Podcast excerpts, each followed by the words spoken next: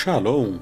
Você está em mais um episódio do podcast Exegese e Exposição. Exegese on demand para você. Aqui é o Davidson Pignon, sou mestre em Ciências da Religião, pastor congregacional, professor de exegese bíblica no seminário e também publisher editorial. Para mim é um grande prazer ter você acompanhando os episódios que lanço todas as semanas neste programa. E aproveitando que você gosta de estudar a Bíblia com bastante profundidade, siga-me nas redes sociais e também conheça todo o material gratuito que eu tenho apresentado para o seu próprio estudo e aprimoramento bíblico.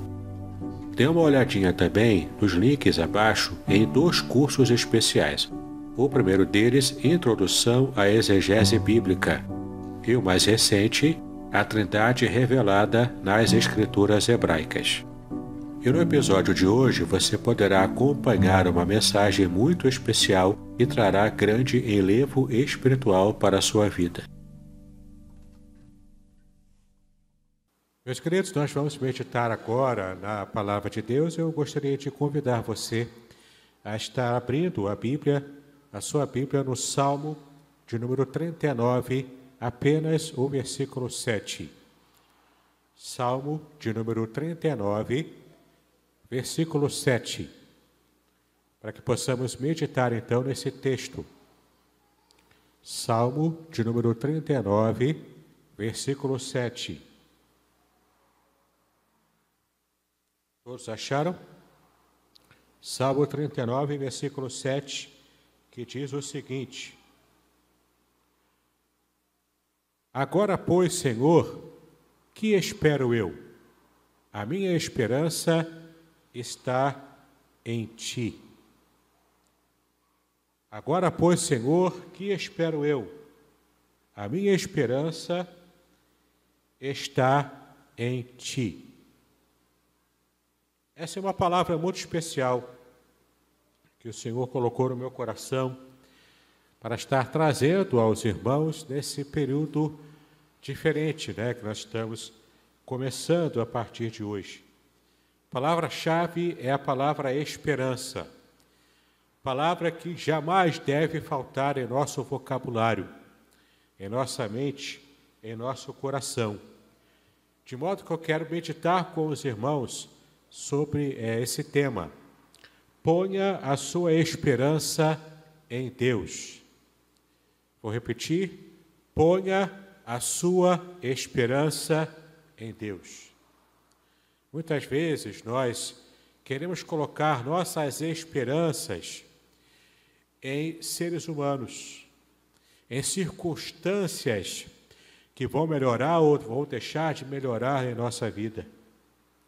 Nós sempre, muitas vezes, fazemos promessas de ano novo, e nessas promessas nós queremos renovar as promessas antigas que não foram alcançadas, que não foram sequer esforçadas para que alcançássemos no ano que passou.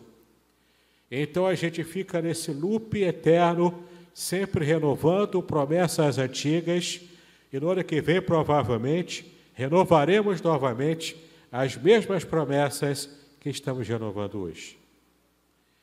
Então ficamos nesse loop e achamos que só porque o ano muda, a gente também vai mudar junto. E a gente vai, é, de repente, de um, um passe de mágica, passar a agir diferente como nós nunca agis, a, a, havíamos agido antes. Mas a verdade é que nós, quando depositamos a nossa esperança em circunstâncias, a gente se frustra. Quando a gente deposita o nosso coração esperançoso em promessas humanas, a gente também se frustra. E então fica essa palavra, esperança, pulsando na nossa mente. E então ficamos aguardando o agir de Deus, porque de fato nós só podemos colocar a nossa esperança no Senhor. Quando tudo falha ao nosso redor, quando tudo vai de mal a pior, quando enfrentamos uma doença em família e de repente essa doença chega a óbito, esse nosso familiar chega a óbito, e nós ficamos com o coração pesado, ficamos com as nossas emoções à flor da pele, nós então temos que nos lembrar da, da palavra esperança. A esperança que deve mover o nosso coração quando tudo vai de mal a pior ao nosso redor. Isso porque a palavra de Deus diz que as circunstâncias não definem o tipo de fé que eu vou ter diante do Senhor. As lutas que eu enfrento não têm o poder de estar dando o mote da minha vida. Mas, na verdade, eu coloco o meu coração na presença de Deus, porque eu sei que o meu Redentor vive. E ainda que eu enfrente luto, ainda que eu enfrente circunstâncias difíceis, ainda que eu enfrente falta de dinheiro, ainda que eu enfrente o desemprego, ainda que eu enfrente doença na família, problemas familiares, problemas de relacionamento, eu sei que o meu redentor vive, e ele por fim se levantará sobre a terra, sobre o mundo. E no final de tudo, Romanos 8 diz que nós já somos mais do que vencedores em Cristo Jesus. A luta que enfrentamos ela não tem o poder de tirar a nossa esperança. Ela não tem o poder de arrancar do nosso coração a bendita esperança que temos do Senhor. É o que o salmista está dizendo aqui. O contexto do Salmo 39, versículo 7, fala sobre isso. É o contexto em que ele está, o salmista Davi está confessando os seus pecados diante do Senhor. O salmista está nesse momento falando, inclusive, o quanto ele havia pecado em palavras, o quanto o seu coração estava longe de fazer a vontade de Deus, enquanto ele se sentia aquém de estar agradando ao Senhor, que ele sabia que devia a sua vida e a sua alma. Então, numa circunstância de pecado, numa circunstância de alma totalmente quebrada na presença de Deus, ele fala que diante de tudo isso, diante do pecado que estava próximo dele, ele diz, na sua palavra que nós lemos, é o que esperarei mais? Em quem posso depositar a minha confiança? A minha confiança somente pode ser depositada no Senhor. Ele é quem cuida de mim. E agora eu quero trazer para você uma, uma referência muito importante sobre a palavra esperança. A palavra esperança, na língua original em hebraico, é tikva. E a palavra tikva, traduzida como esperança, ela possui uma raiz. Então, o substantivo esperança procede da raiz hebraica que é um verbo, o verbo cavar.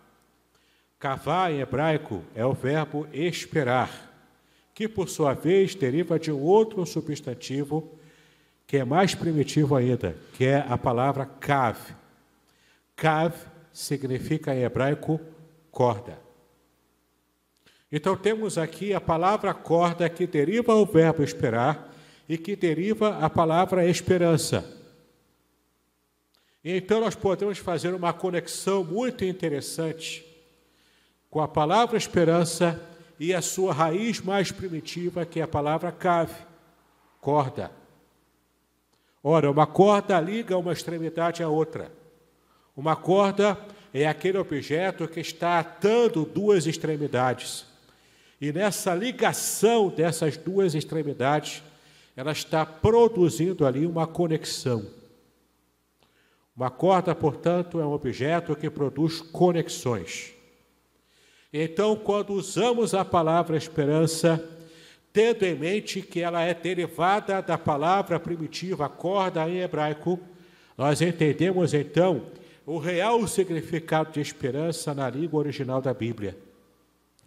A gente entende que a palavra esperança, ela traduz a ligação do nosso coração com o coração do próprio Deus.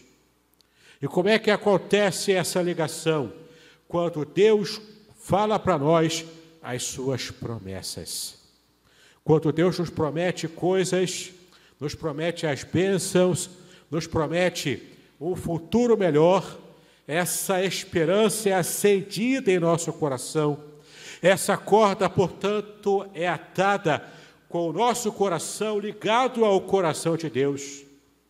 É como nós é, costumamos cantar nos salmos e hinos, bem junto ao coração de Deus, ao lugar de paz. Porque quando a nossa esperança é atada ao coração de Deus, o nosso coração sente paz.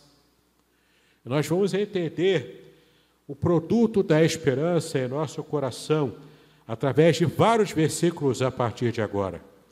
Tenha então em sua mente que a palavra esperança significa essa corda que ata o nosso coração ao coração de Deus. E a partir de agora vamos entender o que a Bíblia nos ensina sobre as promessas e os efeitos dessa esperança que é depositada completamente em Deus. O primeiro texto, que é a primeira promessa que o Senhor nos faz, quando temos esperança nele, está no Salmo 33, versículo 18. Eu convido você a estar abrindo a palavra de Deus agora, no Salmo 33, versículo 18. Esse texto é importantíssimo, porque ele fala o seguinte: Salmo 33, versículo 18. Eis que os olhos do Senhor estão sobre os que o temem, sobre os que esperam na sua misericórdia. Olha que texto maravilhoso. Eis que os olhos do Senhor estão sobre os que o temem. Aqui, essa primeira expressão que o salmista traz é a expressão que denota uma referência, uma ênfase. Quando ele diz eis que, na língua original em hebraico, a expressão que aparece ali demonstra essa ênfase dada ao que ele vai falar agora. Ou seja, enfaticamente o salmista está dizendo que o Senhor está olhando com atenção, o Senhor está seguindo no curso da nossa vida com atenção. Ele está olhando para cada um de nós com os olhos atentos. E o que nós fazemos então que está é, levantando os olhos de Deus a nosso favor? O que nós estamos fazendo? Primeiro, nós estamos temendo a Ele. Os olhos do Senhor estão sobre os que o temem. Temer a Deus é aquele sentimento de profundo respeito a Deus. Profundo respeito ao Deus que tudo pode fazer que é o Todo-Poderoso em todo o universo, o Criador de tudo e de todos, e nós temos um relacionamento íntimo com Ele, porque o nosso coração está atado ao coração de Deus através da esperança. Mas ainda assim, ainda que eu esteja atado ao coração de Deus, que me ama, que tem prazer em me abençoar, ainda assim eu devo a Ele o temor essa reverência respeitosa que eu devo ao próprio Deus. Porque Ele está agora agindo a meu favor, porque os seus olhos estão atentos a tudo que eu faço aqui, porque eu tenho uma atitude que agrada ao coração de Deus. Essa atitude é a atitude do temor, essa, essa reverência respeitosa ao próprio Deus sobre os que esperam também na sua misericórdia. Então, se eu espero no agir de Deus, no agir misericordioso de Deus na minha vida, então Ele está atento ao meu coração. Então, meu querido, minha querida, em 2023 você não precisa fazer muitos cacuetes evangélicos subir monte, descer monte, fazer campanha disso, campanha daquilo, tentar fazer qualquer papagaiada para chamar a atenção de Deus para a sua vida. Deus já está atento a você, se você primeiro teme sinceramente a Ele e se você espera na misericordiosa ação de Deus na sua vida. Então, essa é a primeira, a primeira lição que devemos tomar com respeito à esperança que temos em Deus. Deus cuida de quem espera nele. Guarde isso no seu coração, anote na sua Bíblia. Deus cuida de quem espera nele. O texto que lemos para esse para essa verdade é o Salmo 33, versículo 18. Mas temos ainda uma segunda ação, uma segunda bênção que Deus dá àqueles que esperam nele. Abra a palavra de Deus no Salmo 42, versículo 11. Salmo de número 42, versículo 11. Salmo 42, versículo 11. Olha que texto maravilhoso. Por que estás abatida, ó minha alma? E por que te perturbas dentro de mim? Espera em Deus, pois ainda o louvarei, o qual é a salvação da minha face e o meu Deus. Olha que lição tremenda que o salmista nos traz aqui nesse versículo. Ele faz uma pergunta para a sua própria cabeça, para a sua própria mente. O seu próprio coração está agora sendo indagado por ele mesmo. E essa é uma pergunta retórica que ele faz. Essa é uma pergunta que está cheia, está plena de significado pessoal. Quando o salmista pergunta para si mesmo, nesse diálogo interno que ele faz, porque, ó minha alma, você está abatida, porque você está caída. Em outras palavras, porque eu estou cabisbaixo, porque eu estou jogado na cama, porque eu não consigo me levantar, porque eu não consigo ver uma, uma luz no fim do túnel, porque eu estou abatido nesse momento, porque a minha alma está caída. E nesse diálogo interno que o salmista faz, ele nos dá uma pista de como devemos agir quando estamos com a alma abatida. Quando estamos lutando com algo que julgamos ser mais forte do que as nossas forças. Quando estamos lidando com situações mais difíceis do que, inclusive, aquilo que podemos suportar. Então o salmista diz: Por que estás abatido, a minha alma? E por que te perturbas dentro de mim? Porque há uma perturbação interna, porque existe esse furacão acontecendo dentro das minhas emoções e eu não consigo controlar, eu não consigo segurar, eu não consigo perceber uma saída para uma dificuldade que eu enfrento. E essa pergunta que ele faz a si mesmo é uma pergunta retórica, porque é uma pergunta que, cuja resposta ele já conhece. É uma pergunta que, na qual ele já sabe qual a resposta. Ele mesmo diz no, no final do versículo: Porque eu estou abatido, porque eu sei que ainda o louvarei. O qual, ou seja, Deus é a salvação da minha face e o meu Deus. Ele sabia em quem ele cria. Ele sabia que Deus Todo-Poderoso estava com ele, estava atento a ele, estava percebendo a sua luta. Porque nós aprendemos na lição anterior que Deus cuida de quem espera nele. E nessa lição agora o salmista nos ensina que a esperança em Deus também nos ajuda a combater a nossa própria depressão. Meus irmãos, não estejamos brincando com a verdade. A depressão é uma doença da alma que tem trazido muitos prejuízos a muitas pessoas, inclusive cristãos. Há situações que enfrentamos na vida em que nós precisamos aprender a lidar com as nossas emoções. E às vezes as nossas emoções, elas podem ser mais infantis ou menos, é, menos preparadas para lidar com os problemas, como de fato os problemas se apresentam a nós. O que eu quero dizer com isso? Que muitas vezes nós não estamos preparados para lidar com os desafios que a vida nos oferecerá.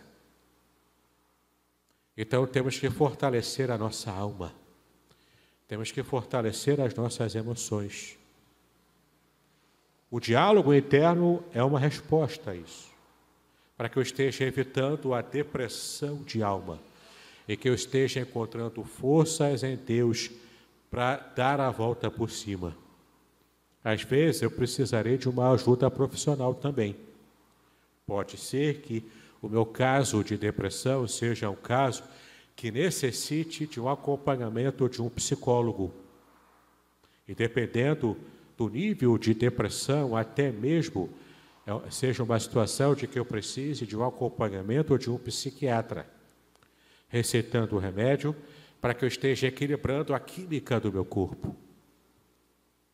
Seja apenas um atendimento psicológico, seja um atendimento psiquiátrico, seja sem atendimento profissional nenhum, mas eu preciso ter a consciência de que se eu estou abatido de alma, eu preciso encontrar as forças renovadas em Deus em primeiro lugar. Deus é aquele que restaura as minhas emoções. Deus é aquele que levanta o abatido. Deus é aquele que faz o milagre da nossa vida voltar a enxergar o sol raiando à nossa frente. E não estamos enxergando apenas o tempo nublado, fechado, como a tempestade à frente, mas podemos enxergar com a esperança renovada em Deus que após uma tempestade o sol vai raiar. E após uma grande luta, eu consigo voltar trazendo os meus feixes após uma colheita. Eu preciso ter paciência. Eu preciso ter as minhas emoções em completo controle. Isso tudo traz glória ao nome do próprio Deus. Então, eu preciso anotar, para que eu jamais me esqueça, de que Deus cuida de quem espera nele e de que a esperança em Deus combate, inclusive, a depressão. Temos ainda uma terceira lição. Uma terceira lição também muito importante que está atrelado a essa lição que acabamos de aprender. Abra a palavra de Deus no Salmo de número 31, versículo 24. Salmo 31, versículo 24. Olha o que o texto diz.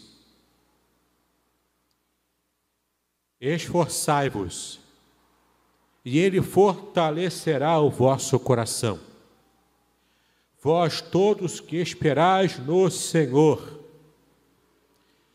a palavra-chave aqui é esforçai-vos. Isso porque a lição que esse texto fala e nos ensina é que esperar em Deus requer esforço. Nutrir a minha alma de esperança requer esforço. Esforço para ter um olhar seletivo sobre a realidade da minha vida esforço para que eu pare de ficar olhando as circunstâncias desfavoráveis, difíceis, e passe a doutrinar o meu olhar para que eu enxergue o poder de Deus que tudo pode fazer e está sob o controle da minha vida. Então, se eu quero renovar a minha esperança, se eu quero que as minhas forças sejam renovadas em Deus, eu preciso fazer a minha parte, eu preciso me esforçar. Eu preciso reconhecer o quanto eu preciso é, trabalhar para que as minhas emoções alcancem maturidade na presença de Deus. De nada adianta eu ficar olhando para a minha realidade difícil e ficar me lamentando como aquela hiena do desenho animado antigo. Oh vida, oh azar, ninguém, ninguém me ama, ninguém me quer. Parece sofrência, está tão na moda hoje em dia. Sofrer assim não resolve nada. Morrer de comiseração não vai devolver a sua saúde emocional. Você precisa se levantar, por mais difícil que seja. Levante-se da sua cama. Levante-se daquele buraco em que você acha que é o seu lugar. Não, o seu lugar não é ali. O seu lugar não é no fundo do poço. O seu lugar é onde Deus vai te colocar, o lugar de, de sucesso, de bem-aventurança, porque você já é mais do que vencedor em Cristo Jesus. Entenda isso, mude a configuração da sua mente. Esforça-se, esforça-te, e Deus fortalecerá o seu coração. Então, esperar em Deus requer esforço da nossa alma, da nossa vida.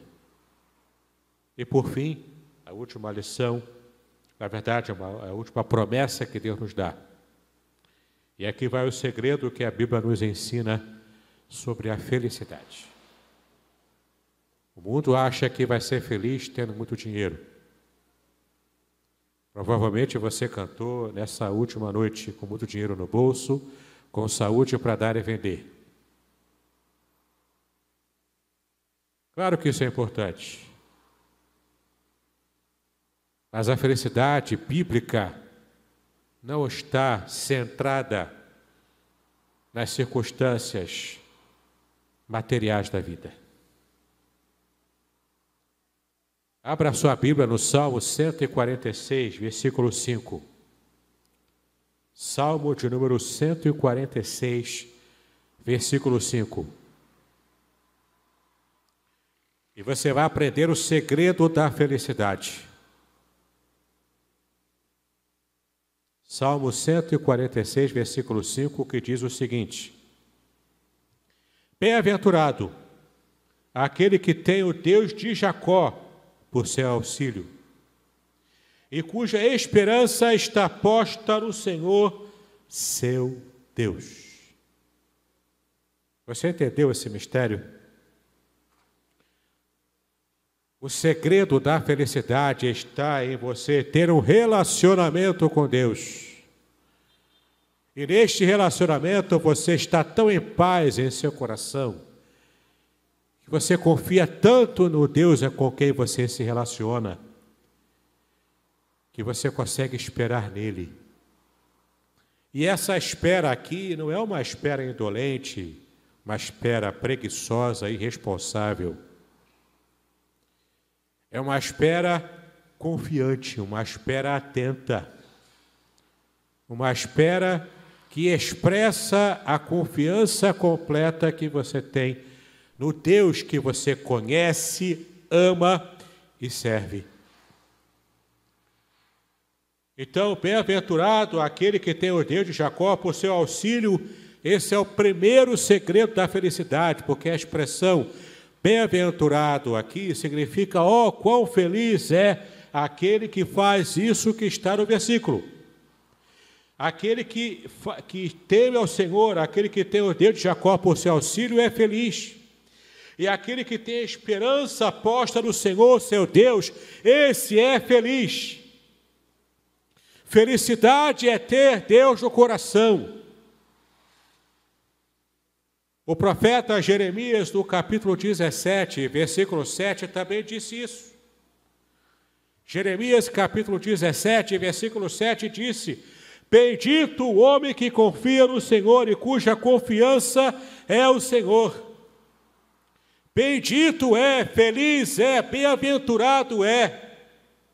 aquele que confia em Deus, aquele que tem um relacionamento com Deus, aquele que espera em Deus,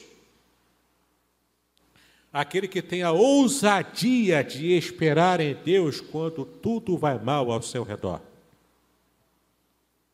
Requer esforço, requer coragem. A gente precisa sempre celebrar, meus, meus queridos, de que a, confiança, a confiança em Deus deve ser a palavra principal na nossa vida, em qualquer etapa do nosso dia, especialmente nessa nova etapa de um novo ano. A palavra esperança deve estar pulsando na minha mente e no meu coração ao longo de cada dia de 2023. Confiança em Deus. Pessoas nos decepcionam. Mães abandonam filhos. Pais não reconhecem filhos. A vida é muito difícil. Mas quando confiamos em Deus, quando a nossa esperança está posta somente no Senhor, então nós poderemos ver milagres acontecendo na nossa história. Então, nas dificuldades deste novo ano, ponha a sua esperança em Deus. Lembre-se sempre disso, meu irmão, minha irmã. Ponha a sua esperança somente em Deus. E Ele trará a vitória e a bênção que tanto precisamos. Deus nos abençoe, em nome do Senhor Jesus Cristo.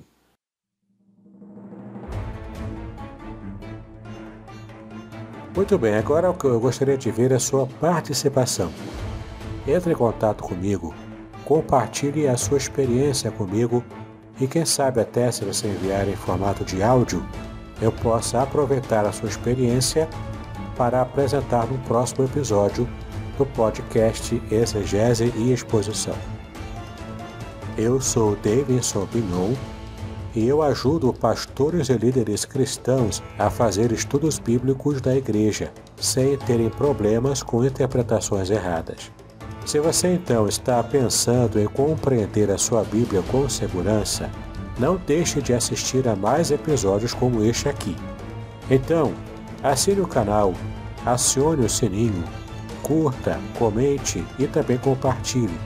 Ajude-me a ampliar o alcance com estudos bíblicos de qualidade na internet. Que Deus abençoe os seus estudos, paz e bênçãos sobre a sua vida.